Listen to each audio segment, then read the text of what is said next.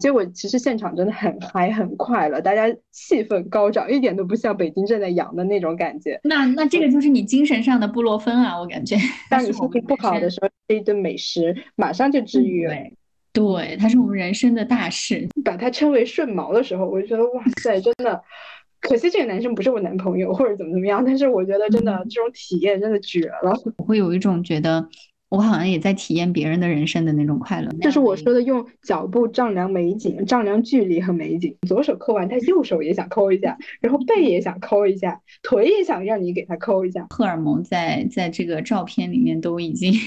溢出来了。我一进去，我一般就能马上就是获得一种安宁的感觉，感官的释放吧，真的是会让你彻底的放。假如生命是无趣的，我怕有来生；假如生命是有趣的，今生已是满足了。幸福不是外部。给予，而是内心发起。能够学会与孤独相处，其实是一件非常重要，然后反而能够让自己更自洽的一件事情。Hello，Hello，大家好，欢迎大家来到我们的小宇宙播客《时光漫游记》，我是叶子。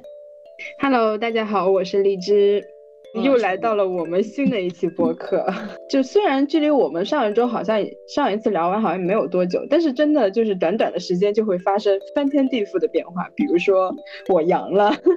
这件事情真的很搞笑，就是万万没有想到，我就因为我们不是才解开隔离嘛，上一期聊的时候我们还在隔离中，然后这一期呢我。就就是当时聊完没多久，我们就解封了。解封了以后，我就回去上班，才上第一天我就阳了。当时就我可能因为大家没有想到会阳这么快嘛，其实我完全没有意识到我会阳这件事情，所以我早上的时候只是觉得有点咳，我想应该不会是阳了吧。然后呢，我就测了一次抗原，测的时候就是它显示的是阴性嘛。我就想，哦，那没事儿。但是我之后就一直咳咳咳，到下午的时候我就觉得身上浑身发冷，然后身上酸痛，因为我小时候经常爱发烧，所以我就想，嗯，这不会是发烧的症状吧？我当时就想，完了，我可能阳了。下班的时候我就把我当时我也没戴口罩，我想我早上测是阴的嘛，然后我就把下班的时候我就把那个电脑啥的全带走了。我想万一我要是阳了，我就在家，我就把呃带回家以后我一测，对，对我一到家我一测，我就发现。哎，是两条杠，就弱阳，当时只是，然后就开心，我第二天就不用去上班了。但是我就是公司第一个阳的人，然后在我之后，第一个啊，对我我算是第一个吧，因为在我之前还有一个人他阳了，但是呢他没有来公司，然后可能是搬家的过程中被传染的，所以他就没来公司，但是他阳了，他其实是第一个，但是因为我的原因呢，然后我身边就。全军覆没了一批人，到最后凭一己之力放翻一一堆人。对，真的是这样，从凭一己之力干翻整个公司，然后直到我们上周五，就最后呃上周天的时候，最后一个人就阳了啊，大家就真的就全军覆没了，就挺搞笑的。反正速度发展发展速度之快，大家就这么阳了。是的，所以我听到你阳的那个消息，虽然我也觉得就是还。还是挺关心，但另外一方面，我也发现我的朋友圈已经全军覆没了，没就没几个人还阴的，你知道吗？包括我的父母，还有我成都的朋友们，呃，甚至一些广州的朋友，反正就都是都都在朋友圈里面说自己什么吞刀片了，然后发烧三十八、三十九度啊，吃啥都没味儿，还有鼻子堵得跟水泥啊什么的，就反正每个人都都开始讲自己的一些症状。我就觉得，其实，哎，好像这个东西就确实是到了一个不可的，就躲不过了，就必须得去面对的一个阶段了。大家可能就都要去养一遍，然后把那个免疫力和叫什么抗体给产生出来，然后后面可能就好好，就慢慢就放开了。对，像我像北京算是最早嘛，然后就包括你现在说成都呀、上海，包括贵阳，就我家那儿，我也是身边朋友，然后还有爸妈都阳了，所以可能大家也觉得，反正这个东西大家都会得一遍，也都是放开心态，只是呃担心会复阳嘛，所以这个后面的一个如何去保养和如何去避免再次复阳，这个还就比较关键了。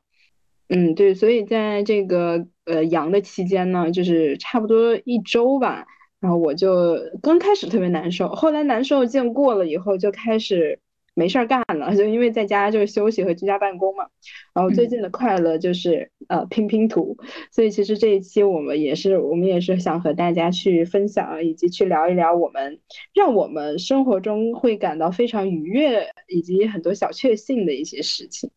嗯。嗯，我觉得在这个当下就显得特别重要这个话题，因为也是看大家就全民小阳人的这个 当下，我觉得就是自己处理好自己的心情很重要。因为我我也看很多的那些疾控，还有一些医生就是说，嗯，在恢复过程中，心情其实是很重要的一个因素。如果是你就是内心很抗拒，身体虽然难受，但如果你精神力量能够克服的话，其实也是会能够帮助你恢复。所以也是就想到我们之之前。听的一期播客，就是告诉我们，呃，令他愉悦的十件事情，生活中，那这些事情就可以瞬间把他 cheer up，然后也会让他在获得这个精神的疗愈力也好，或者是这种 能够萌生幸福感，可以对抗生活中的一些不如意啊、挫折啊，就像大家现在正在面临的这个，就是全民 小阳人的这个阶段，所以我觉得其实尤其。在家里，如果是我们能够知道哪些事情是让我们能够感到心情愉悦的，那我们多去做做这些事情，其实真的是能够帮助我们去抵抗病毒，呃，甚至就是战胜这个病毒。所以今天就特别想跟大家去聊这个话题，然后也想从从荔枝开始吧，要不你去你去聊聊你自己，就特别可特别喜欢做的，特别让你愉悦的一些事情。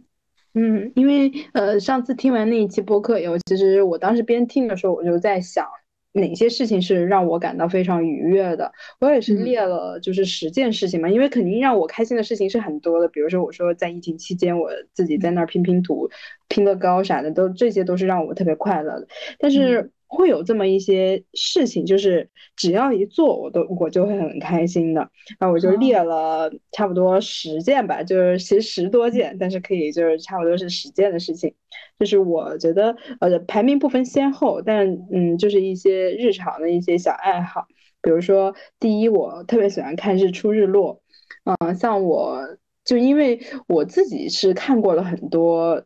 就非常极致的日出日落，所以我自己本身就很喜欢，而且呢，就特别是像我现在在北京，因为北京不怎么爱下雨，它比贵阳好很多。但是呢，嗯，所以它就经常会有很多特别漂亮的晚霞。不过因为北京的云又很少，所以它其实没有那种特别极致的晚霞和日落。嗯，像叶子也是在北欧，就当时我在瑞典读书的时候，那那三年我真的是看到了非常多特别特别漂亮的。日出日出日落，然后给了我很多心灵的震撼。所以像我自己，我是特别喜欢看日出日落，包括什么海上的呀，什么沙漠里的呀，对。然后所以我就呃看到这些美景的时候，我内心就会充满很很多感恩，然后以及快乐。就是特别是粉紫色的晚霞的时候，我每次一看到，我觉得心里面的那种少少女心都要爆棚。然后这是我特别喜欢的，我就特别期望就是。什么时候我谈恋爱的时候，我就可以和他一起去看一个极致的日落。然后这个是我写在了，呃，我有一个 to do list 的那种小本子，我就会经常在里面去写我要做的事情。啊，这个是我列下的，我想和我喜欢的人一起做的事情。我不知道你有没有这种，就是你知道吗？就是我平时出去旅游哈，我一定会看天气预报，就是我会。我记得我当年好像是三年前了哈，已经三年前去葡萄牙旅行的时候，然后呢，我就去到了一个日不落的小镇，你知道吗？他们就说没有哪天你是看不到晚霞、看不到日出日落的。我当时就觉得这也太幸福了吧！生活在这里都不用看天气预报，我每天起来我就知道一定会能看到日出，一定能看到日落。我当时真的有那种冲动，想我以后退休就一定要搬到这这个小镇来。对我，我也是，因为我特别喜欢晴天。然后虽然我不喜欢，但我很喜欢晴天。如果它，嗯，就是以前我特别讨厌下雨，我觉得下雨主要是出去很麻烦。但是现在我其实也能感受下雨的魅力。只是我觉得就是晴天的时候，你看见那个蓝天白云，然后以及就是晚，特别是有晚霞的时候，你会觉得心情特别好。特别好，少女心爆炸，然后你会天，你会很想拍照，这就这也就带出了我觉得所谓的你提到的这个点，天气气象带来的一个好心情，还会让我萌生想拍照的想法，然后这个事件也是会引起我的极度愉悦，就是我我我每一段时间过一段时间我删照片的时候，我就会在看我自己拍过的照片，我会发现大部分的时候都是因为天气很好。对对对对对，我一般拍照一定是因为要么就是像你说的，可能日出了、日落了，或者有朝霞，有在北欧它那个晚霞的时候又有那种粉色的晚霞嘛，就特别漂亮。一般都是这种气候，我会去拍云、拍天空、拍树枝。嗯，对，就就拍一些日常都能看到的，但是就因为天气点亮了它，你就会觉得好像记录下来，这个就是让我特别愉悦的事情。这一点我特别。对，它也是你的愉悦清单里面的一个吗？是。是的，是的，它就是在我的愉悦清单里面，应该说是属于天气天气类吧，天气带给我的愉悦，然后它会生发出我想拍照啊，想出去啊，想去想去接触大自然的这种冲动，这个这个东西就是会 trigger 我的那个好心情。嗯，对。然后你刚才说到记录写日记，其实这个也是我蛮喜欢的，算是也是让我快乐的一件事情。但是呃，我会有一个。呃，一个小本子是我专门买的，这并不是打广告，但是这是我买过 特别喜欢的一个本子，就是日本的一个，好像是叫哈勃，我记得是，因为它那个纸张特别的柔软，并且那个本子呢是一个五年本，就我是一九年的时候第一次买他家本子，其实挺贵的，五百块钱，将近五百块钱吧，但是呢，它就是对它，因为它是五年本嘛，就是你想着如果平摊到每一年，其实就一年一百块钱，其实还好。然后他就是从一九年，我是一九年的年初，然后当时我还在瑞典，我又请朋友帮我从国内带回来的，就正好带回来的时候，就是还没有，好像就刚刚过年过几天，就是翻完一整年，翻完呃一月。几号的样子，然后就还可以记下前面几天的事情，所以我就当时凑凑这个时间的巧，然后就买了这个本子，然后到它就可以从一九年一直记记到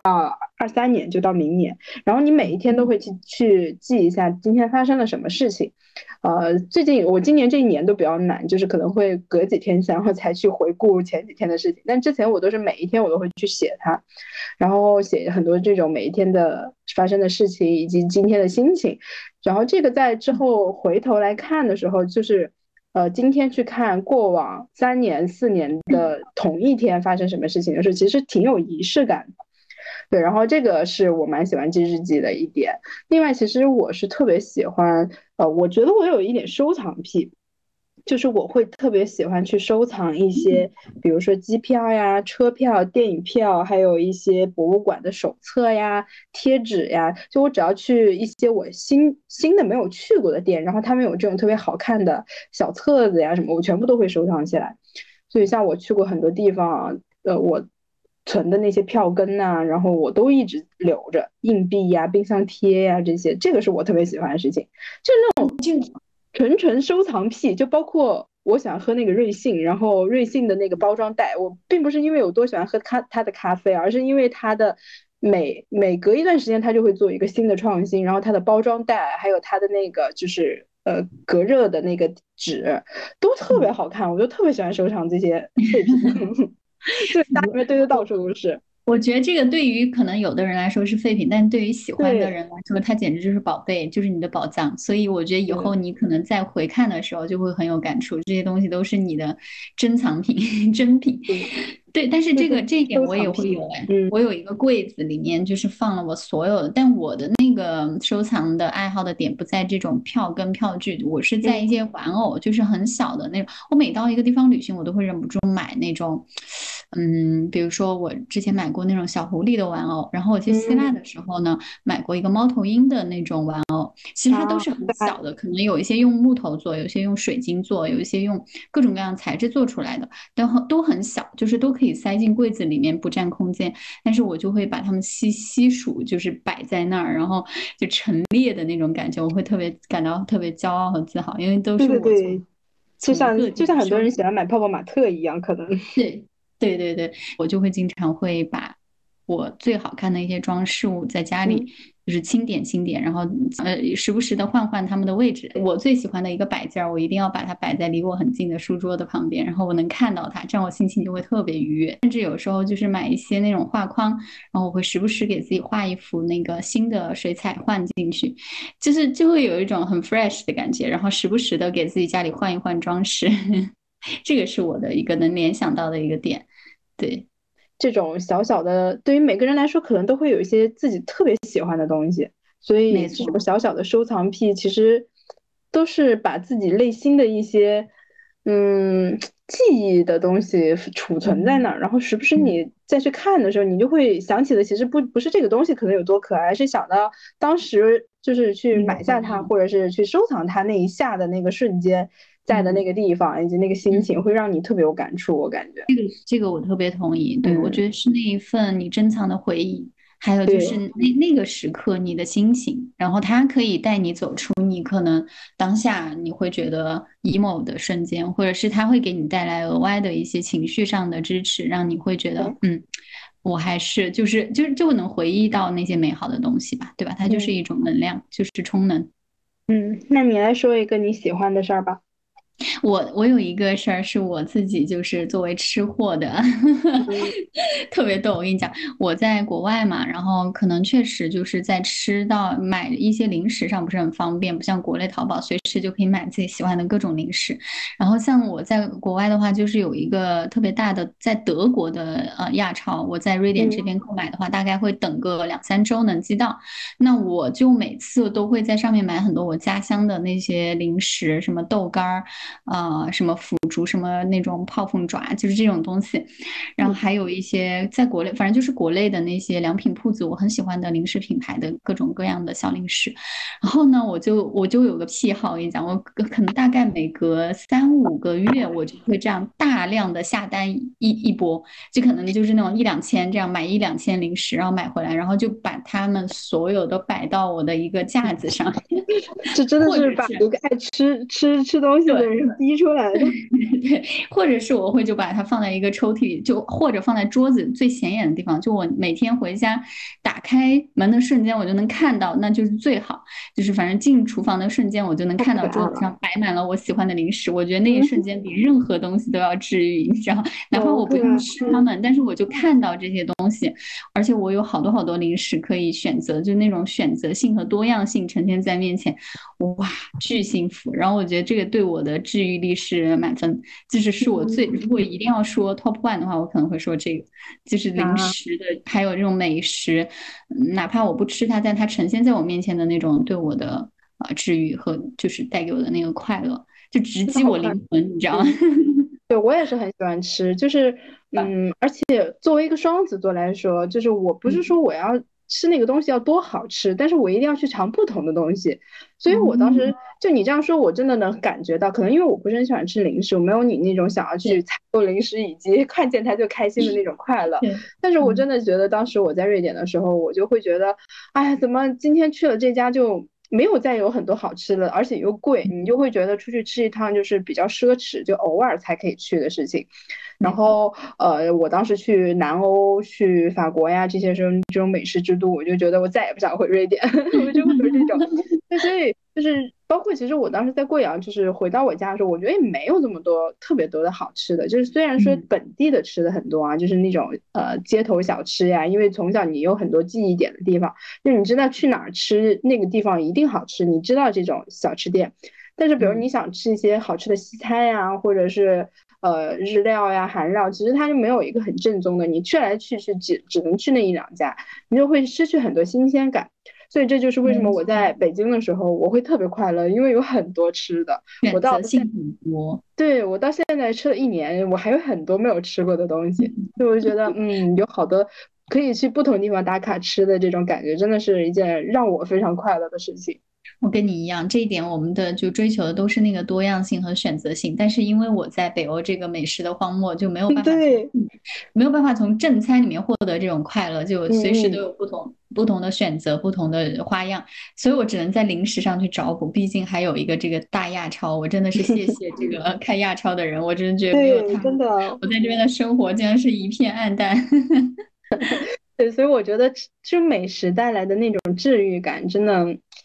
哎，就是你冬天喝一杯热乔，或者是冬天喝一个呃吃一个那个肉桂卷，你会觉得好幸福、好快乐，就圣诞的感觉就立马就出现了。嗯，还有他们会说就是吃碳水也很快乐嘛，但其实嗯，我现在吃碳水很少，只是我还是很喜欢吃那些什么包子呀，就是这种煎饼呀，这这这些吃起来，然后什么糯米糕呀，这些就是糯糯糯是糯的那种。呃，很有嚼劲的东西是我最喜欢的。嗯，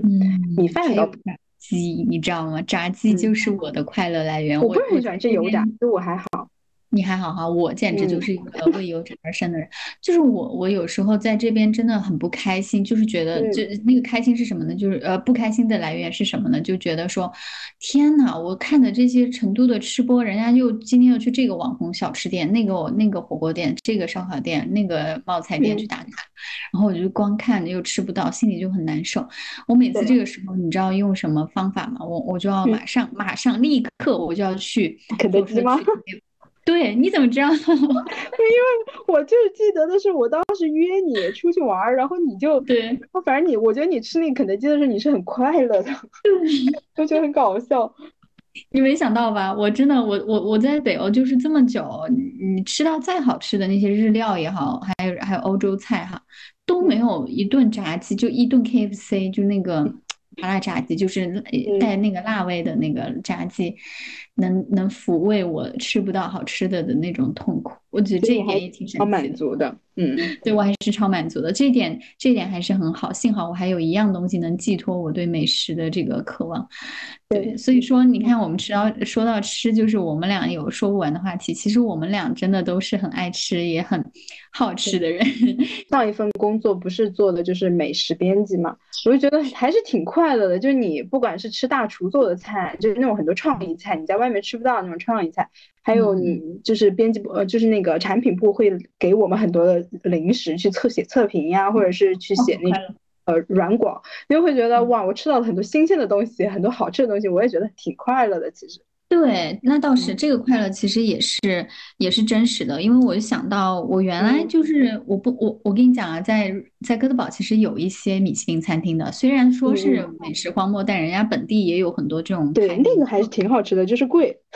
对米其林餐，然后我只去过一次，就是有一次的冬天，然后我们有个朋友他就说：“天呐，这个天气这么黑暗阴冷。”然后。大家要不我们一起去干点什么事儿，让我们 cheer up 吧。然后那个女生就提议，要不我们去吃米其林吧。她就推荐了一家，就是人均八百多吧，好像。但是那一次的体验让我是真的觉得非常棒，就是属于是那种，因为你没经历过嘛，你就很期待。然后你就坐在那儿，然后等着那个厨厨师给你介绍一道一道的那个菜，每一道菜就是你要吃完，他才会给你，还然后他才才才会给你下一道，每一道都很不一样。就像你说的，他都有他的创意和新意在里面。然后。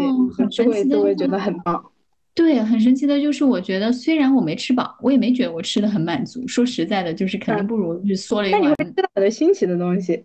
对，肯定不如嗦一碗螺蛳粉，或者 肯定不如吃国内的街边冒菜烧烤更有满足感。但是那种快乐也是另一种，就是不可替代的快乐，是一种尝鲜成，就是新鲜感。它带给你的刺激，然后你会觉得哇，这个厨师好有想法，他居然会把这个店去搞跟个艺术品一样，对，搞得跟个艺术品，就是拿那个奶油拉丝拉花的那种那种追求，你知道？嗯，我能非常的理解，是 吧？嗯，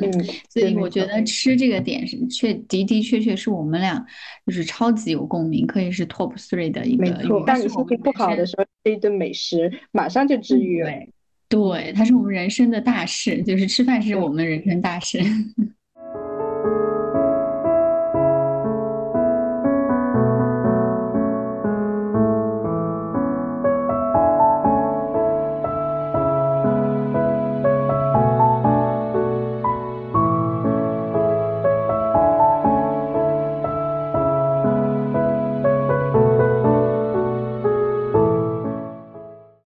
我觉得除了吃以外，其实呃，让我还非常嗯，就是一下子就能雀跃起来的，还有一件事情，就是我也写在我的这个十件愉悦事情里面的，可以算是第三件。嗯，就是我很喜欢听乐队，然后我经常对我经常下班的时候，我最近还好啊，但是就我上一份工作，我经常下班等地铁的时候，我就会一个人在那个。就是地铁，呃，就是听着那个音乐在那儿摩擦摩擦。对 你可你可不是最近还好啊，你你你可是刚阳的人。然后你现在，我看你前段时间还去，就前两天还去看了一个那个现场是吗？就是对，我就星期一的时候还去看了个现场。我当时其实挺犹豫的，因为对，因为是翠梅的那个乐队嘛，呃，他们就是我反正一直都蛮喜欢的，但是他们一直没有来北京。我还就是我。呃，上就是前两天，就上周的时候看到他有人在群里面出他们的票，我当时就说，哎呀，买还是不买？买还是不买？我说买吧，我就问他，我说你这个票怎么出？是一月十九吗？因为他是十九号，我就一直以为是一月十九，但是他说没有，是十二月十九。我想着，天呐，我才阳完，我可以去蹦迪吗？别复阳了。但是我后来实在是忍不住，我就觉得你错过了，不知道下一次又是什么时候，那就去吧。我就去，结果其实现场真的很嗨很快乐，大家气氛高涨，一点都不像北京正在阳的那种感觉。那那这个就是你精神上的布洛芬啊，我感觉。对，真的，就因为上一次的时候，就是在隔离期间的那段时间，封控期间那段时间，呃，也是有我也是去了一趟，就是 live house，是我也比较喜欢的。乐队，它是三个乐队的合合办嘛。然后那一次呢，就是因为那段时间北京还特别火，我觉得可能大家也有看到过，就是什么呃坐着听 live house 是什么样的感受。就是本来去听乐队摇滚，你就是要去跳起来的好吗？但是他让大家坐着听，我觉得真的好惨啊。然后我说希望以后这种事情再也不会发生。对，反正我现在是在北京的时候，我有时候如果有我特别喜欢的乐队来，然后我觉得最近就工作情绪就是比较累，或者是压力比较大，我只要一听完乐队，我就会特别的雀跃，很放松。对，音乐带给我们的治愈力也是跟美食可以说是不相上下，这个是，真的是不相上下。呃，很统一的一个点，因为我也跟你讲过嘛，我夏天的时候也是去音乐节蹦迪了一场，然后就觉得这种。释放就感官的释放吧，真的是会让你彻底的放开。我觉得我回看我当时音乐节上拍的那些照片，我都觉得跟我平时那种看着。就比较温柔内敛的那种，完全不一样，你知道吗？就特别放肆，特别放肆。在乐队上面，你就会像个疯子一样的在那放飞自我呗。对，然后我也跟他们嗨起来。然后当时拍的那个照片，我跟我朋友就是穿着那个，就是夏天嘛，你知道的吊带短袖，然后我觉得好青春洋溢啊！我觉得简直快乐。对，很快乐，然后我能感受到那种荷尔蒙在在这个照片里面都已经 溢出来了，要溢出来。对我觉得其实有时候哈，那个音乐带给我的感受，一方面是就是 take in，就我会听很多；那另一方面，其实我也很喜欢唱出来。我不知道你会不会，但我我是真的，我我唱歌不好听的，我不是属于五音不全，但是确实我如果没有听很多遍，我刚听的一些歌我就唱的话，那确实是真的是一个灾难。但是我就很喜欢唱歌，你知道吗？我我。我这次还专门从国内运了一个 KTV 机，就加 KTV 机，从国内历时半年寄到了瑞典。我就觉得这简直就要成为我人生，就是我觉得如果哪天对，而且我觉得如果哪天我就找，我就觉得找就就就特别不快乐或者抑郁的时候，我一定能，我只要一打开唱 K 机，我肯定能马上把我带出那种抑郁情绪来，因为那个唱对，而且你知道吗？唱到一些就是我自己比较带入。的那些句子的时候，我有时候会很不自觉的那个表情动作特别抓嘛，你知道吗？那是我也 是，就是我我的另一面，就像我刚刚形容的，我我觉得我是我平时的那个呃相对就是安静的性格的反面，就是我在唱歌的时候或者音乐的刺激下，我会我会我会放飞自我的那个瞬间，那个时候很很舒服，我觉得就对我用舒服来形容，很放松。然后，虽然我现在已经不去 KTV 了，但是等你回国的时候，愿意陪你去一次。好呀，走啊，我带你去。我们就开，对我，我觉得那个真的都，那个真的会让我很开 happy。或者我们去蹦迪，就是像你经常去的，对，去 live house。然后我每次看你分享的 live house 的视频，就朋友圈的那些，我也觉得特别。我我我哪怕没点开，我都能感受到那种快乐，你知道？我就看一下那个真的超快乐氛围图，我就觉得，嗯，我懂了，快乐的。是，嗯，反正我我以前大学的时候还爱唱歌，就是时不时还去 KTV，但是现在我就我可能觉得它有点消耗我的，呃，有点浪费我的时间。可能我去了 KTV，我也不知道唱啥，因为你说乐队的歌去。呃，KTV 唱好像也唱不了啥，所以我就现在不喜欢去 KTV。我也我我也不这么爱唱，是因为我记不了歌词，我永远记得的就只有高潮，甚至我还可能只记得一句歌词，所以我就没有这么爱唱。但是我还是挺爱听的。嗯嗯嗯嗯，我我也是那种就只记得高潮，然后每次跟朋友一起 KTV 的时候，就是前面说不唱不唱不会不会，然后一到高潮就啊我会我会，太可爱。但是真的，我们跟朋友一起 KTV 的时候，我也很享受那种我没有人，我不是麦霸，我没有拿到话筒，但是就是觉得每一首歌我都会唱那么几句，然后跟着一起大合唱的那种感觉，特别的快乐。我们还是会让人想起青春的感觉。是的，我们上几周就是在家里开演唱会，然后八零九零。因为我我的那那几个朋友是跟我老公同龄的嘛，他们就是八零年代的，所以他们唱的那很多老歌，我我其实也很喜欢。然后我就唱很多周杰伦啊，还有什么那些梁静茹啊什么的那些歌，但是就会觉得一下子把我们带回了那个八零九零年代，就自己还上高中。对大学的时候听的那些歌特别有感觉，嗯，我觉得其实那个氛围，还有大家沉浸在里面，然后完全的，就是被这个音乐和这个这个这个氛围给带进去的那种沉浸在里面的感觉，是让我觉得最快乐的一个点，嗯。嗯，KTV 啊，是我的一个跟你这个 live house 比较类比的一个选项，嗯。嗯。对，但是反正我去听 live house，也就是去听我喜欢的乐队，因为我现在都不怎么喝酒了，所以说我就呃去，我也不会说我要去喝酒，基本上都是蹦完然后就走，听完歌就走了那种，嗯，所以还挺快乐的吧，反正就挺解压。对解压的，嗯，对。除此之外的话，因为刚才我们也说到，就是新冠会让人失去嗅觉和味觉嘛，所以我觉得除了吃是让我特别快乐的，还有一件呃我特别喜欢的就是去闻香水，因为我可能对于我觉得我是一个对于听觉、嗅觉什么都还比较敏感的人，所以我就是闻味道我会有一种，就是我。可能像有些人闻香水啊，闻多了他就需要去闻个咖啡豆，然后去解一解那个，或者大家也闻不出来它之间的差异。但是我就还挺灵敏的，我就闻味道就非常的灵敏，所以我能够去辨认一些，嗯，特别是我喜欢的味道呀，或者是呃一些独特的一些香水味。所以我最喜欢有时候只要去商场，特别是我没有去过的店，然后发现了里面有香氛，我都可以把它的香氛从头闻到尾，全部闻一遍，闻一遍。对，然后就我觉得就是探索这种小店里面的那种独特的香氛，是我蛮喜欢的一件事情。嗯，看来你的那个感官也是属于很敏敏锐、很敏感的那种。那我其实我觉得香味这个东西，我我也喜欢，但是我反而会觉得，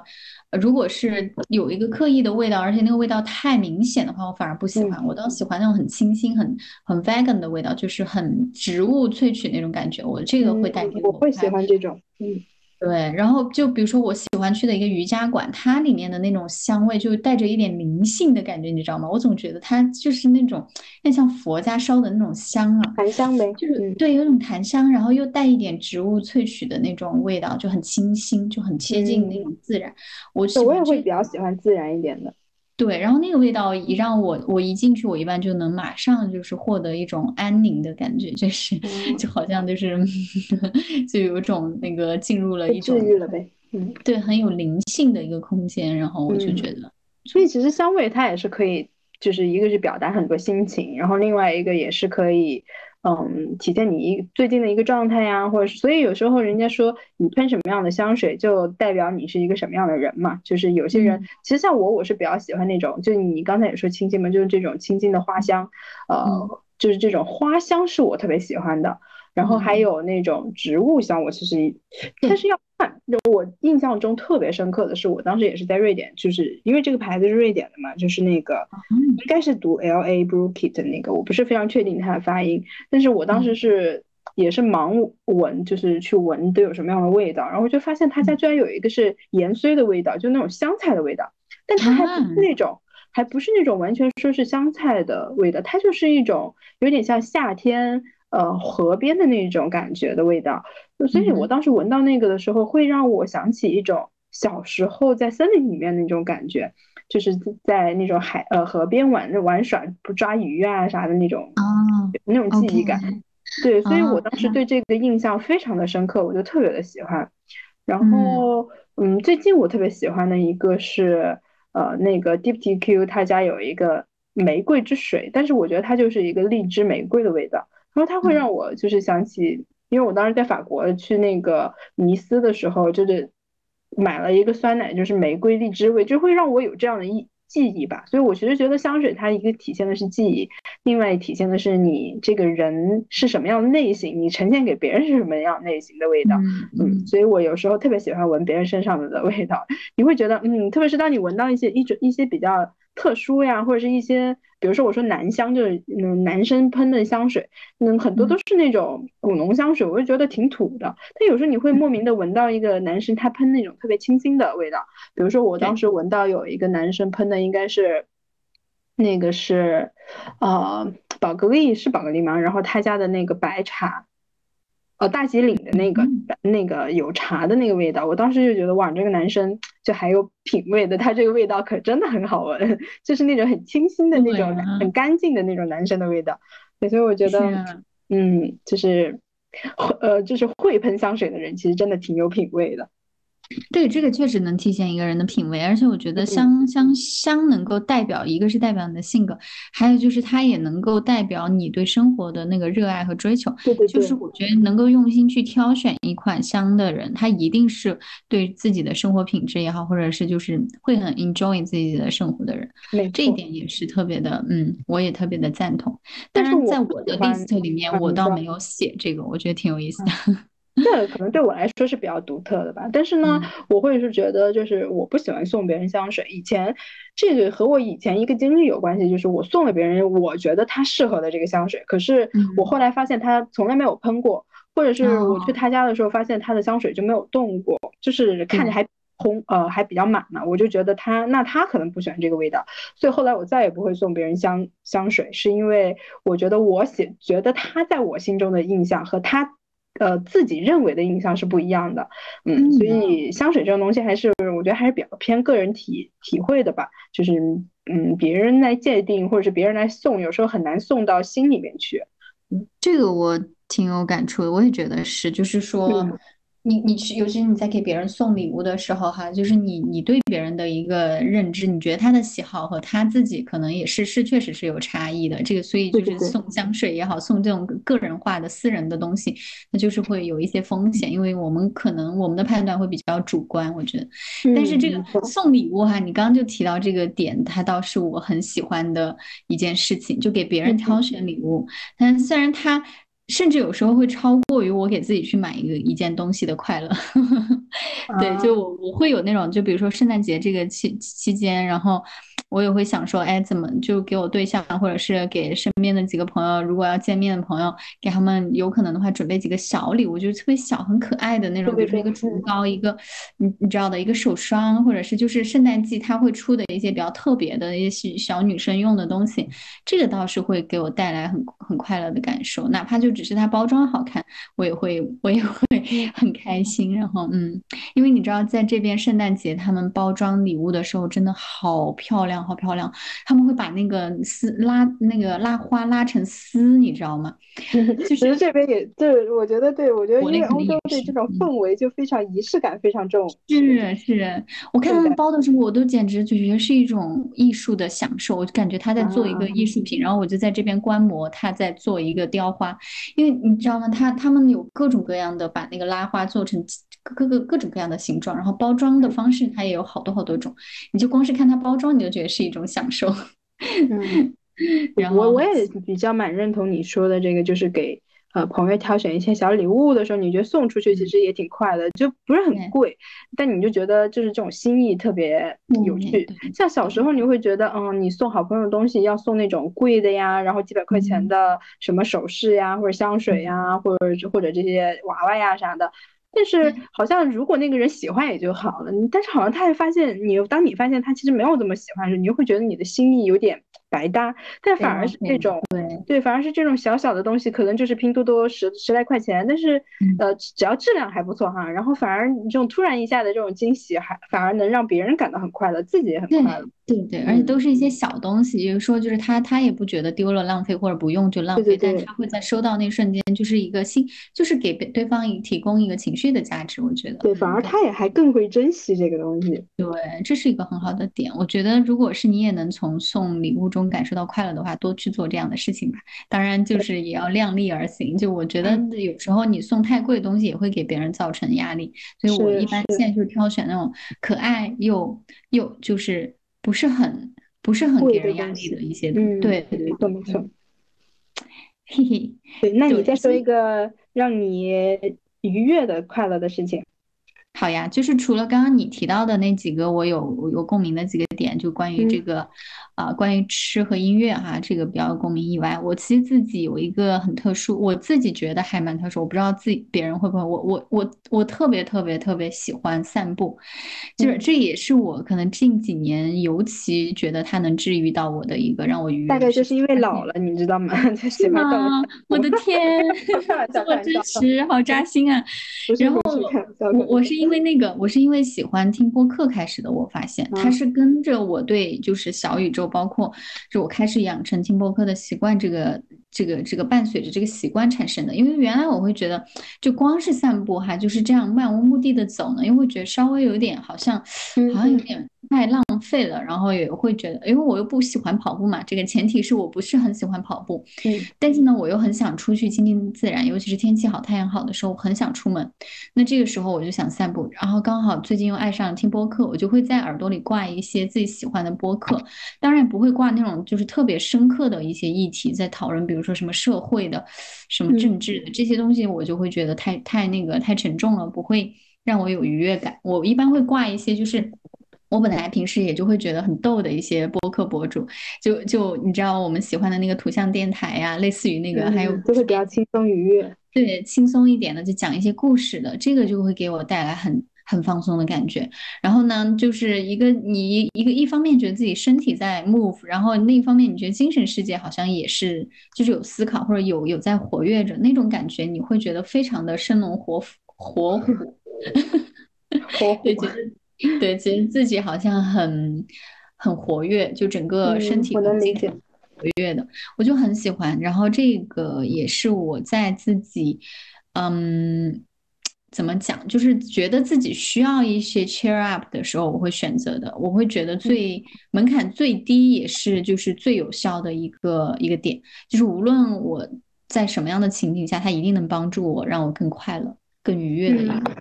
能够感受到，对，是的。相对来说的话，是我，我就会更喜欢跑步。嗯，你喜欢跑步是吧？但是跑步还是要付出卡路里的。对，相对来说，我就更喜欢跑步，是因为我其实和你一样，我也会就是跑步的时候听听英语，或者是听一下播客，然后或者再听听歌。我觉得就是好像你就必须要动起来的时候，同时也听一点什么，你会觉得还不错。但是我是觉得跑步就是这样有。速度一点的会让我更快的，因为你要让我走个十公里，可能我就会觉得有点累，就像我徒步一样了。但是呢，你要是让我就是跑步十公里，就是时间就会缩短一半，我就会觉得，嗯，那我不仅跑了步，然后去了很多呃探索了很多新的地方，然后反而我我也达达到了运动的目的，所以我觉得还挺快乐的。嗯，我记得你好像还喜欢跳操，我会喜欢跳操，但是其实相比下来的话，我觉得跑步给我的快乐是。这个的双倍，因为我其实，呃，我大学的时候，那个时候我跑步还八百米都不及格，后来是为了就是不能每一次都不及格呀，然后后来为了及格，我就去问别人怎么有什么样的办法，他们就说你可以每天晚上跑十圈，十圈，十圈我忘记大概呃四百米的话，哎，一圈大概是一两百米还是四百米啊？那反正十圈的话，差不多得有一千一公一千米是有的。十千米、一千米、一公里，哦，对，十圈可能反正一公里是肯定有了。然后我那个时候为了八百米，然后我开始每天晚上跑十圈，我就大概坚持了一个多月吧。然后我的我当时考八百米的时候，到最后我还冲刺了，加速了，就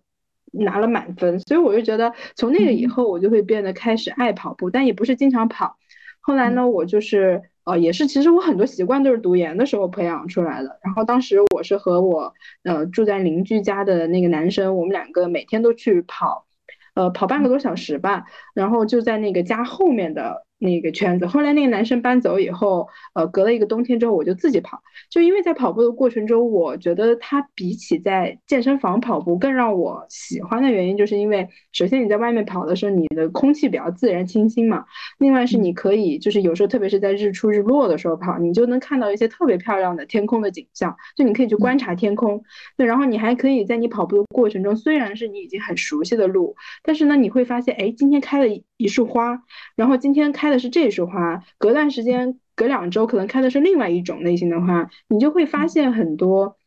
很不经意的那种美，是你在跑步的过程中，就是你每天去走那个路，然后去探索的一些东西，呃，才能发现到的美。甚至当时我住在就是靠近海边嘛，就佛罗伦大那边。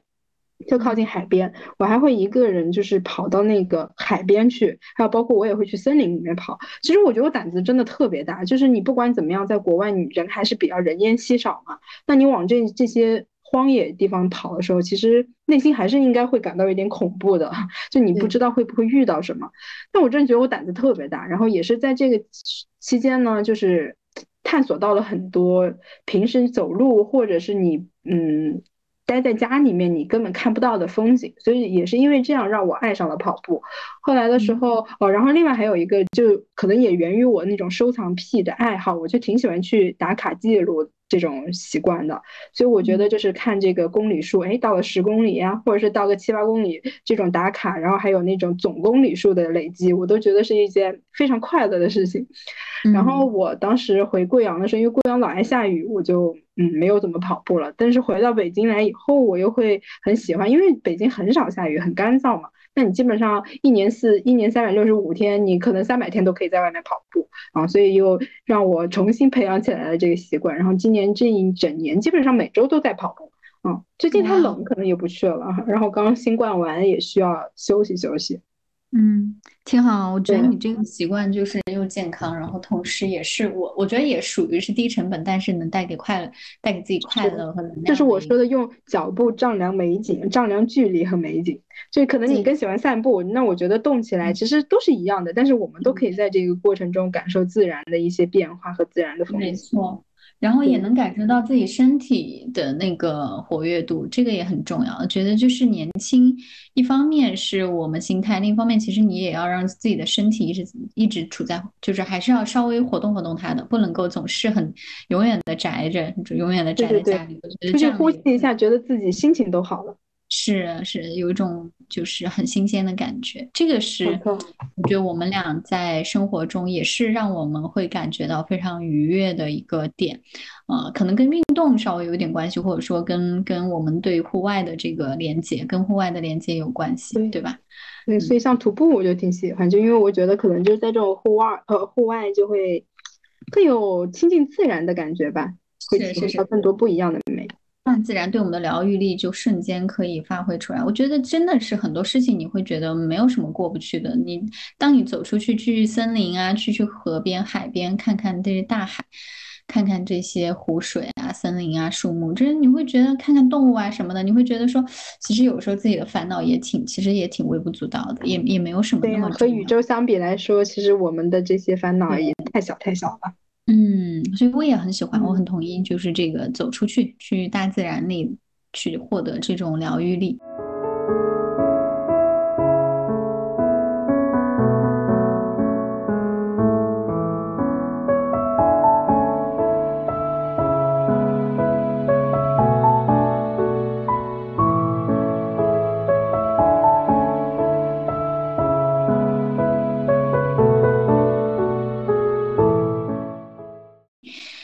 实我也很，我也同时在想哈，就是除了身体上的，其实我精神上我也会有一些，比如说我在这十点里面，我有一个点就是关于我，就是自己怎么样获得精神愉悦的一个方式。说来听听。对我很喜欢听故事，就是跟我刚刚说到播客的故事会吗？对我，我原来是我从小就看故事会，这个我 真的，我我小时候就是跟着家人，就是有时候不情不愿被他们喊去家族聚会啊什么的吃火锅，我总是会去出发之前一定要买一本故事会拿在手里，然后我全那个晚上我就可以自己一个人看书。然后不用去，就是跟别人聊天。但但我真的是对故事很感很渴望的一个人。然后我包括我听播客，我会听这种故事类型的播客。那包括我有时候会去八卦热搜，像我最近我就去搜各种那个嗯那个梅西的周边，就看他和他他老婆相识的故事，他们爱情的故事，他们他们就是家里面的一些趣事。我就会觉得这个也能满足我对于就是观察，哪怕就是观察这种所谓的足球明星偶像。像也好，或者是明星，还是普通人，我都很喜欢观察，我很喜欢去看他们就是发生了什么呀，然后有有一种有一种自己就是在看一些别人的稀松平常的日常中，会有会有一种疗愈力。我不知道你有没有哈，但是我很喜欢观察，不包括普通人，也包括就是明星也好，或者一些这种。嗯，被我们塑造出来的一些偶像，他们的生活和人生，这个是挺多的。而且我有时候还会带着姨母笑，你知道吗？像我之前我不是跟你说，我看恋综的时候看出那个姨母笑吗？就我如果我看到一对我特别喜欢的恋人，就是之前那个《喜欢你我也是》里面，还是说还是说那个是是哪一个我忘记，就是大哥和大嫂那一对的时候，我每次我都会我都会笑得特别的 夸张。然后虽然说这个带给我的是。对故事也好，对普通人生活的这种细节的观察的需求，但另一方面，我也能感觉到，嗯，精神上的愉快、呃愉悦，就是我我我会有一种觉得，我好像也在体验别人的人生的那种快乐，就跟读书，你读一本，读一本一个人的自传也好，读一个人他的生平、他的事迹、他的生活的日常细，就是一些很很平很细碎的日常的时候，我也会感到快乐，我就觉得，嗯。虽然我没有办法去经历或者是去过他的人生，但是我我能体验到这样子他的那个在当下的快乐。我最近看到他们推荐的一本书叫《故事便利店》，我还没有看，但是我已经就是呃准备加进了书单，准备看。我可以推荐你，说不定你会觉得也还蛮不错，因为它也是讲很好，应该好像是讲很多故事的一个嗯缩写吧，然后写进了这个故事便利店，就像卖故事的那种。这是一家卖故事的便利店，它的介绍是，你可以去看看。嗯，太好了，我我肯定会喜欢的。我觉得我我之前看那个东野圭吾不是有个解忧杂货铺嘛？虽然说这个作品不一定是他的所有的悬疑作品里面最厉害的，我觉得还挺好看这本。对，但是他那个形式就是对普通人的这种生活的烦恼也好，或者他们的经历的悲欢离合的这种这种倾诉，这个东西带给我很强的。一个治愈力，我我也觉得看完之后内心是很温暖的。嗯，那说到这个，我还挺想问问你，你会有什么事情是你觉得比较私密，但是你又很喜欢的事情呢？会给你带来很多愉悦感的事情吗？私密吗？我想想啊，这个东西很有意，这个就很有意思，因为因为如果是你要真这么说的话，我会觉得我喜欢被触碰。这个算私密吗？对我，我喜欢被碰我的腰，或者是就是喜欢有人摸我的头，类似这样的一些固定的身体部位的触碰，会让我觉得特别愉悦。然后包括就是是吗？我也特别喜欢，是吗？我我很喜欢别人碰，就我很喜欢被搂腰的这个感受，这个会带给我嗯然后呢？嗯，然后另外的话，我想想，我还会有一点窥探欲，就是。就我刚刚说的那个八卦嘛，这个算私密，但是我确实是有这个八卦魂的，有时候可能听听八卦会带给我还蛮大的一个嗯 cheer up 的一个效果的。嗯，另外的话，我想想哈啊，还有就是我赖床的一些小习惯，也是小也是挺私密的吧。就是我我有时候早上会在那个被窝里面，就是就是自导自演啊那种，演啥呢？就是很神奇的，就是就是把自己想象成一，比如说想象成一个动物，然后在被子里钻来钻去啊什么的，然后会觉得真的会觉得自己就是加热了一整晚的那个被窝特别舒服，就像一个兔子的窝一样。然后然后我就会在里 面，我整个人会缩进去，就头头也会钻进去，然后在里面就是就就就像那个你发给我的那个表情包里面的小青蛙一样。啊，就在那里滑来滑去的那个。对呀对呀，滑来滑去，然后我会觉得。真的，我会在里面，就是会有很多戏，就是很戏精。如果 比如说我老公过来，他都会说你在干嘛？这也太可爱了。哦，那个那个时刻我特别快乐，因为就是太快乐了，所以我回到了动物性的那种感受，就是会觉得天呐，对对，就你说到这个呃，在被窝里面赖床，然后这样，这个是我没有办法去特别感受，就我因为我不是一个很爱赖床的人，然后我就。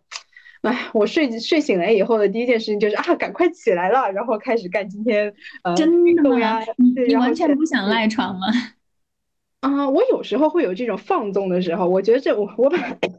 我把这个称为放纵的时候啊，就是 我会觉得我也会有这种觉得啊，早上起来就是躺在床床里面呃被子里面暖乎暖乎乎的被子里面，然后呃玩手机啊，然后或者是看小说这些，我是我挺喜欢的。但是我。就是会觉得这是我很想放纵的时候我才会这样，但我觉得也挺幸福的，我也会觉得挺幸福。但一通常情况下，我都是早上一醒来睁开了眼睛，好，要么就先看一眼手机，或者就开始起来去呃上厕所，这是我早上干的第一件事情。然后我就出去跑步去了，或者是我又起来干别的事儿去了。反正我就不是那种很自律啊，嗯。我觉得这个也也是你你你你确实是雷厉风行一点，但是我我我这赖床是我的日常，而且它是我就是找工作的一个风向标，就是我不是告诉过你吗？如果我要找工作，接下来我可能很难接受，没有办法让我赖床的 工作，就 那种七点八点要到岗的，我可能就不考虑了吧。啊，对，但是你刚才说到的就是摸头的那个。也算是我我你也是吗？可以说是对比较私密的一点，但是特别特别喜欢的事情，就是我们说的通常通俗一点的说是亲亲抱抱举高高。但是呢，我也是发现了，就是我是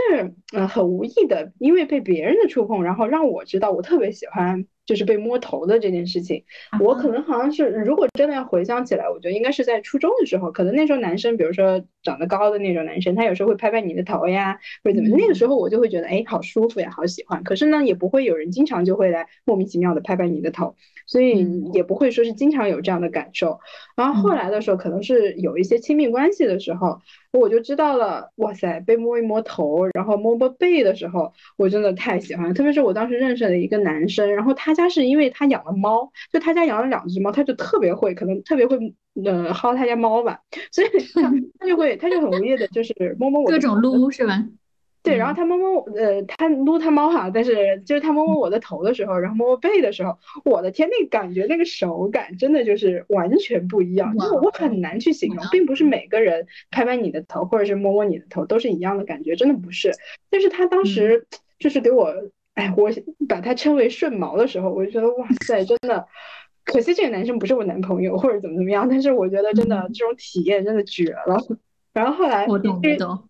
对。就是我不知道你是不是真的懂，但是因为这种感觉就是很私密，就是你要被触碰到你才知道那种感觉。对，然后反正呃后来最搞笑的是有一次我去剪头发，就是那个 Tony 也是我唯一碰到的一个 Tony，就是他他给我吹头发，就剪完了头发，他不是要给你洗完头给你吹头发吗？我靠，他那个摸头发就是给你吹头发那个姿势那个手法，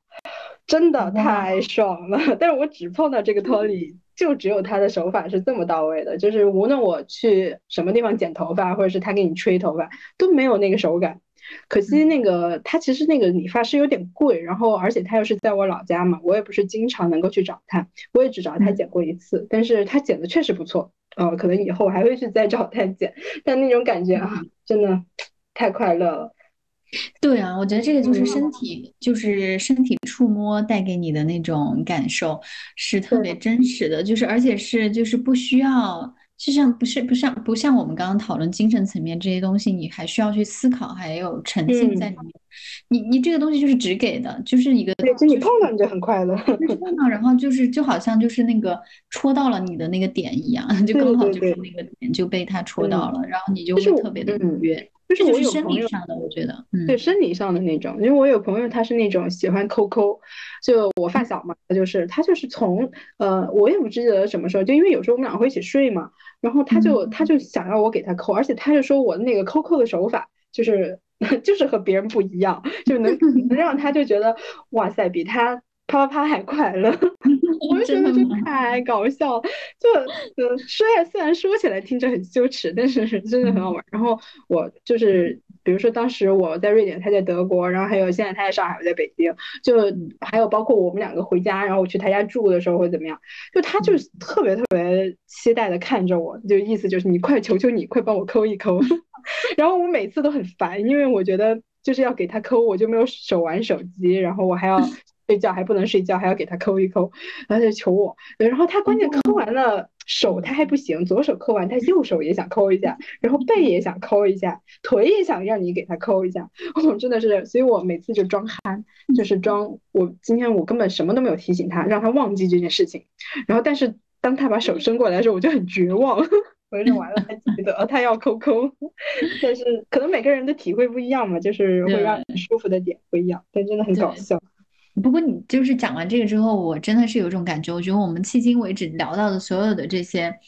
就是我们让我们愉悦的事情哈，很多时候其实门槛都没有那么高，或者说都是很小的事情。对，都是很小很小的一个点，但是其实你看，就你你居然有一个能力，就你长的这双手，你就可以让你的朋友如此愉悦，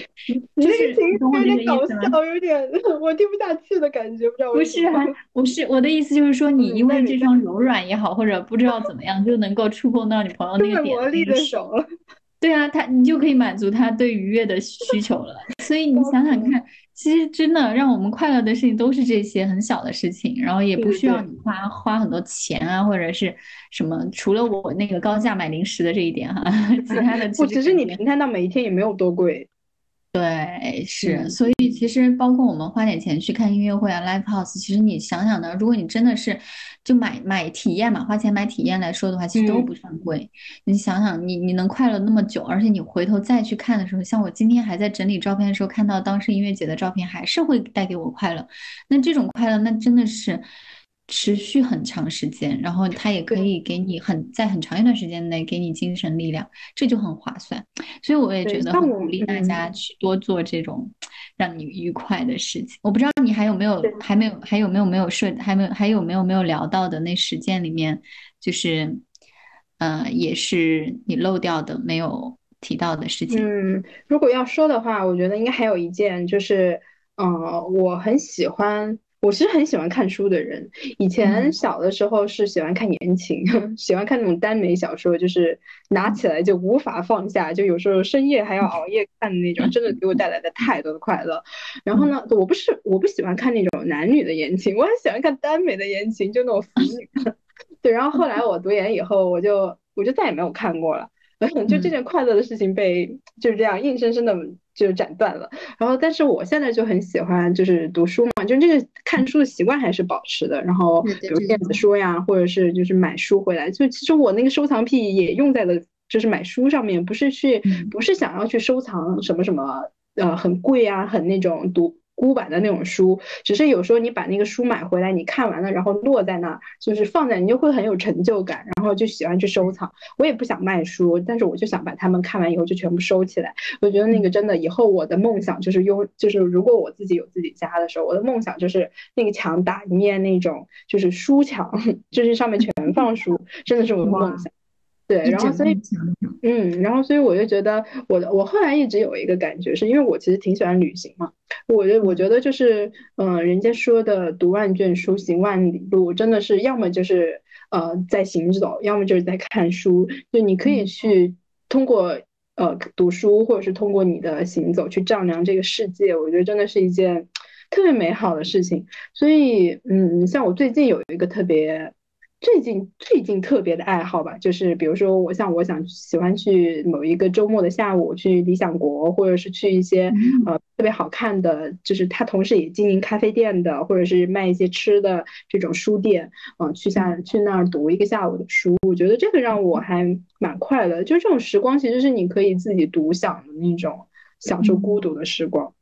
嗯哼，嗯，对，这个我我我也觉得它是属于你自己的，跟自己独处也好，或者跟自己对话的一个时光，就特别好。像我的话，我也会很喜欢，就是在我们家的那个懒人沙发上，然后从最近从国内寄了一些书嘛，虽然就是这个从国内寄书还挺奢侈的，所以我也每次都会精挑细选几本，然后寄过来。对，然后我就觉得触碰到纸质书的那个瞬间，就会让我觉得，嗯。非常的愉悦，而且，嗯嗯，非常幸福，而且也会让你会觉得说岁月挺静好的。虽然说现在我们就是现现世这个世界是动荡的，而且我们也知道外在环境没有那么的稳定，而且可以说是这个新冠的这几年一直以来都挺波动的。然后，但越是这种情况，你越会珍惜有这样你还能安安静静读书的这种这种很。很珍贵的一个时刻吧，而且你也知道，这种岁月静好，其实背后也有很多的人在负重前行，所以你才可以还能有这个机会，还能有这个条件去享受这样子的，呃，安静的时光。我觉得这个时候会让我很感恩，我我也会能感受到我内心真的很平静，就是享受跟自己独处，然后同时还能够还能够看看自己喜欢的书，呃，精神上也能得到满足，就觉得嗯，挺不错的。对对，而且嗯，其实像我最近会有一个感受是，嗯，可能也是和最近在读的一些书呀，或者是看的一些剧，呃，接触到的一些事情有关的。就是，嗯，以前小的时候，因为是独生子嘛，其实小时候会有很多去很多那种孤独的时光，应该这样说，你就会特别羡慕别人家是有呃姐妹啊兄弟姐妹一起玩耍，但是是你的时候，你就只能自己一个人。然后比如说你，嗯，就写完作业，你可能就只能自己玩电脑呀，或者是呃。玩一些，我其实到现在我印象最深刻的是去玩那种贪吃蛇的时光，就是我不想写作业，但是我就只有一个破手机在那，我就只能玩贪吃蛇。然后但是那种就是有很多那种小时候的孤独时光，你会觉得非常的孤独。然后特别是每一次和我的朋友们，或者是去别人家住了，你知道你要回到自己家的时候，你又会觉得哎呀好孤独，哎好寂寞啊，就那种感觉特别强烈。但是呃，我比如说我刚来北京的时候，那半年我也。呃，挺孤独的，会有时不时会有这种孤独和落寞的感觉。但是呢，我又，嗯，其实回头来我还是挺喜欢自己一个人的时光。就因为我一直也没有说是谈过特别长的那种恋爱，就是会有呃人一直陪你。但是呢，呃，虽然我也有很多室友，就是和不同的室友大家一起住过，你会觉得这种孤独还是。存在的。后来我也知道，就是其实有些人虽然结婚了，比如说可能像你们结婚了，或者你有一个爱人，但是其实如果你找不到自己内心的方向的话，你有时候还是会觉得，哪怕两个人在一起，但是你的内心还是很孤独的。对，所以我就觉得，其实呃，不管是我们刚才说到的这种愉悦的小事，还是很多情境吧，就其实都是让我们去。在这种愉悦的瞬间去享受孤独的时刻，然后我觉得能够学会与孤独相处，其实是一件非常重要，然后反而能够让自己更自洽的一件事情。非常同意，我觉得其实我们聊这个话题也是基于我们觉得。通过这几年的自我成长，我们还是能更多的跟自己独处了，能够跟自己相处。但跟自己相处，其实有一个很重要的，就是你足够了解自己，知道自己喜欢什么，什么人能够让自己快乐，能让自己保持情绪的平稳和和这种精神的这种平静宁静。那我觉得，其实我们今天聊到的很多的事情，都是我们在。自我调节的过程中，很重要的一些外在的帮助，对吧？我们去做一些事情，我们去走出去，我们去，我们去吃点东西，或者是干一些这样的事情，我们就知道我们。可以接纳自己，而且也可以就是跟孤独跟自己独处，所以这这个很特别好。我觉得，嗯，它也是我们自我成长的道路上必须要去学会的。甚至我也反思，就是想了一下，这些我是怎么样，我是从什么时候，通过什么方式开始意识到了我是喜欢这这些，然后这些东西能治愈我。能让能带给我情绪的平平稳和平静，就是我觉得很多的时候是自我的这个反思也好，或者你要说，我觉得觉觉察吧，就是你你你在做一些事情让你感到快乐的时候，你要有那种觉察力，就是哦，原来原来我在做这样的事情的时候是很是这样的状态，我我可能我我可能之前也是属于很无意识的状态很久，但是也是自己出国和。就是自自己生活了一段时间之后，独居的那段时间开始去意识到的，因为因为你会特别的清晰，就是因为你不不需要跟别人在在一起生活的时候，只有你自己的时候，你不得不去放大你的感受和你的体验，然后你会告你会问自己，哦，是这样的吗？哦哦，原来我喜欢这个，哦，原来我讨厌那个，就会有这种跟自己对话的过程。所以我觉得是这个过程。那你觉得喜欢是？嗯，自己跟自己的对话去发现的吗？而是还是你觉得有些是别人告诉你的？这个我可以很明确的讲，我是跟自己对话，因为我当然这也看性格，我可能偏内向性的，就是我跟自己的内在的向内的东西多，所以我的这些东西都是通过我自己反思、总结、觉醒，然后跟自己对话出来的，倒不一定是说我看别人做，或者或者或者说我通过别人的一些体验得到了一些启发，我然后我想去做。对，或者是我去试一试之后觉得哎很不错哎，就很少是因为跟外界去碰撞或者互动出来的，更多的是我自己去向内探索出来的。我不知道你是，我也觉得我是这样的，就是嗯，很多东西并不是除了比如说像那种被摸头，那个是可能是因为外面的外在别人去触碰你才能感觉到。对，但是其实很多人我也觉得我是就是自己探索摸索出来的吧，就是我觉得这个事情我做了就很开心，也不是说它让我有多么的呃愉悦程度一下子爆表，好像也不至于那种。但是比如像这种很很多的小细节都是啊，因为你频繁的去做，然后每一次做你都好像会觉得从中能感受到快乐，你就会觉得嗯这件事情是让我愉悦的事情。是的，所以我觉得多取悦自己，一个一一方面是要要多了解自己，多跟自己对话，然后向内探索；另一方面就是不要去期待，就是太多的外界给予你这个，就把这个期待放在别人身上或者外界身上，更多的是自从自己的内心。去发起，就像我看你好像也有在我们的提纲里提到一句话，就是说幸福不是外部给予，而是内心发起。我觉得这个我特别认同。你就得你自己内心得有这个渴望，然后得有这个强烈的动力去行动起来，然后不要去被动的等待或者期待别人给你这个你喜欢的东西，让你愉悦的东西。对，这个很重要。嗯，因为当时想聊这一期话题的时候，嗯，从我的角度来说，我是觉得，嗯，我。因为那段时间其实还是有点迷茫哈，就是我觉得虽然这种事情是一些生活中可能不需要你付出太多努力，你就能够去享受到的愉悦的瞬间，然后我也会感觉到的是，那有没有一些事情是我特别特别喜欢做，然后我并且想把它做得特别好，就有些人甚至发展为自己的职业呀，或者愿意终身为其付出的那种呃东西，我觉得好像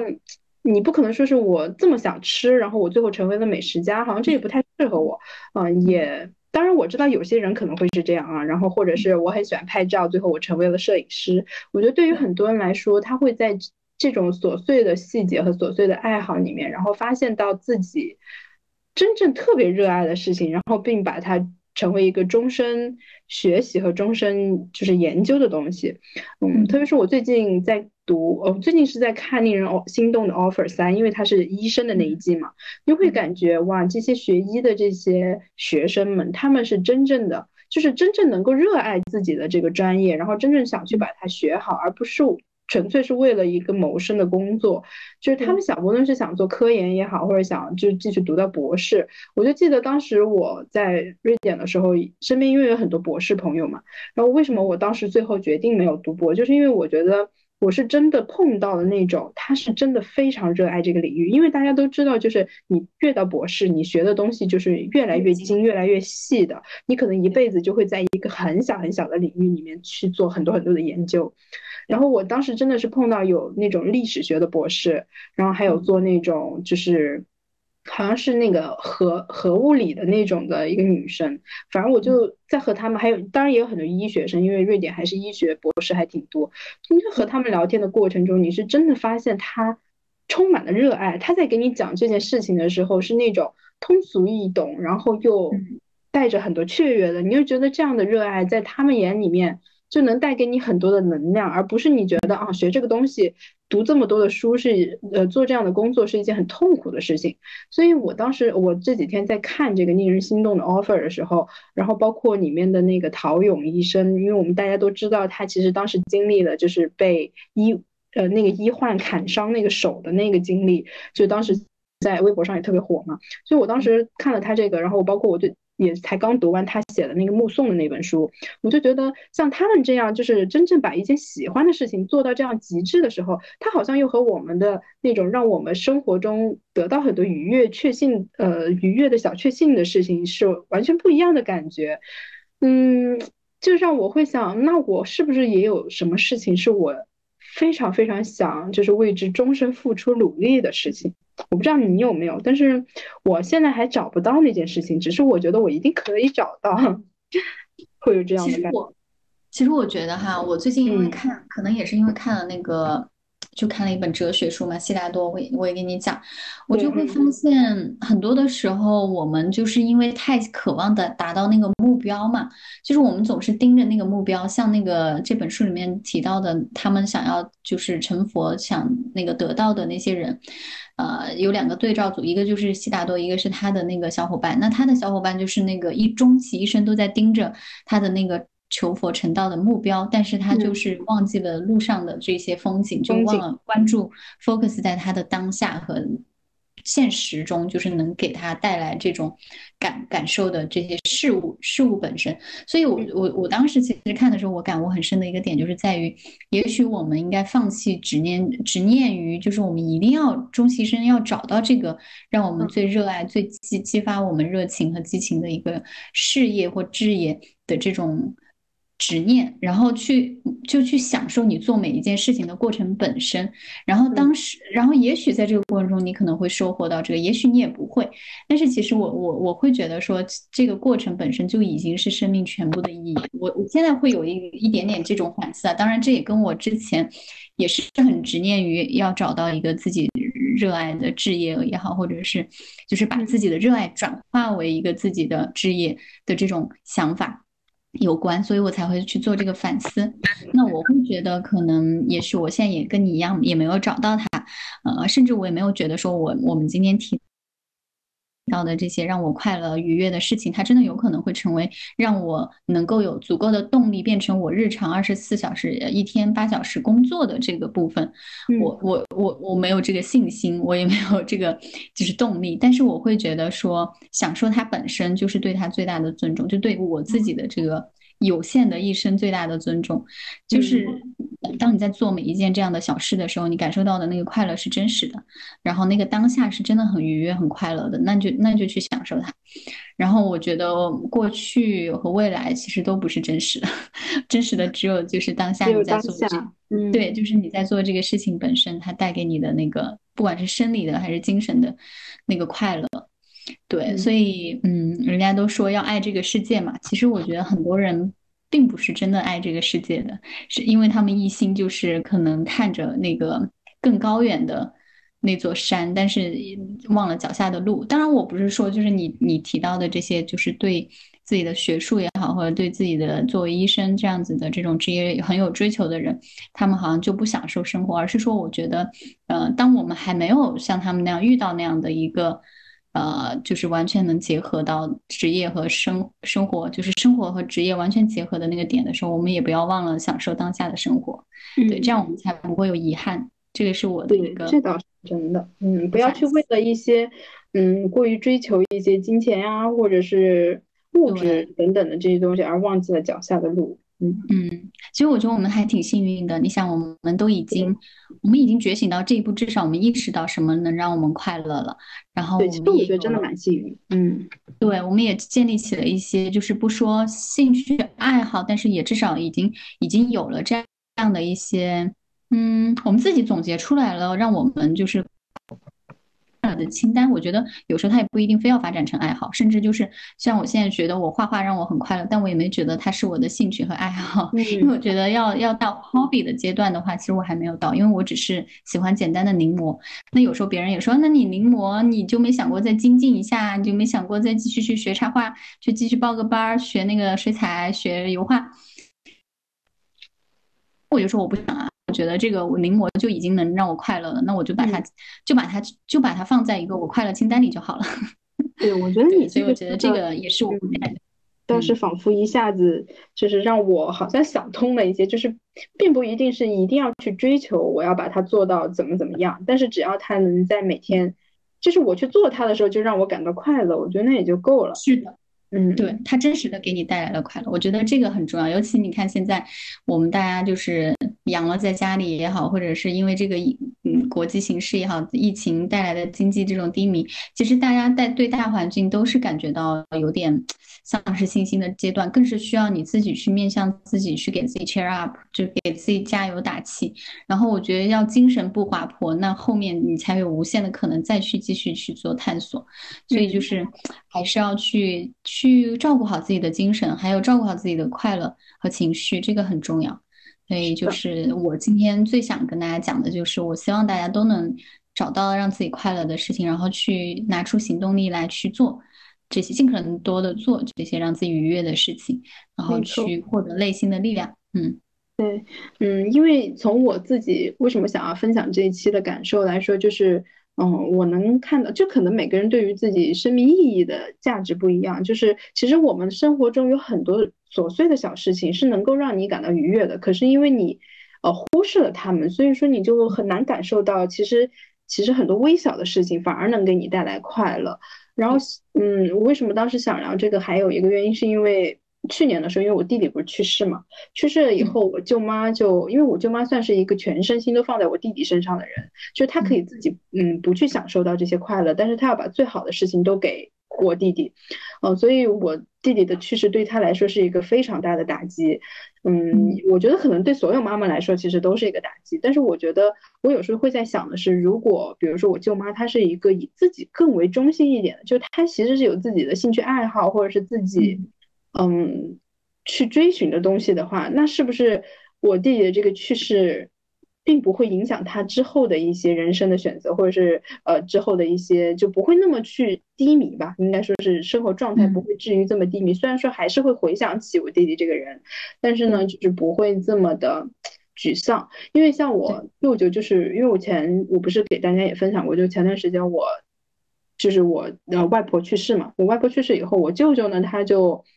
嗯。因为他在我弟弟去世以后，他就把工作就是从呃公交车司机就跑那个，就从司机换成了去做后勤，就打扫卫生。因为他觉得就也不用挣那么多钱，只要有钱就就可以了，生活也能过得下去。那在我舅我外婆去世以后呢，我舅舅我我妈就跟我说，我舅舅把工作也辞了，就每个月就拿一千块钱的这种退休金，他就可以了，你能买包烟呀什么的抽一抽，其他的也没有什么。呃，要求了我，甚至我舅妈她工作也辞了，我就在想，就是，呃，我知道一个人的去世可能对整个家庭来说都是一种巨大的打击，可能会改变整个家庭的各种格局，或者是各种追求也好等等。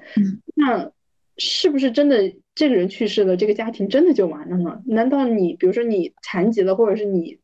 嗯，身体遭受了什么重创，或者家里面破产了，等等等等，难道你的生活就不继续下去了吗？就不可以换一种方式去生活吗？那这些对我们来说生活中比较愉悦的这些小事，会不会就是在我们人生遭受遭受重创的时候，带给我们一些别样的改变，或者是呃精神的一些支持？会不会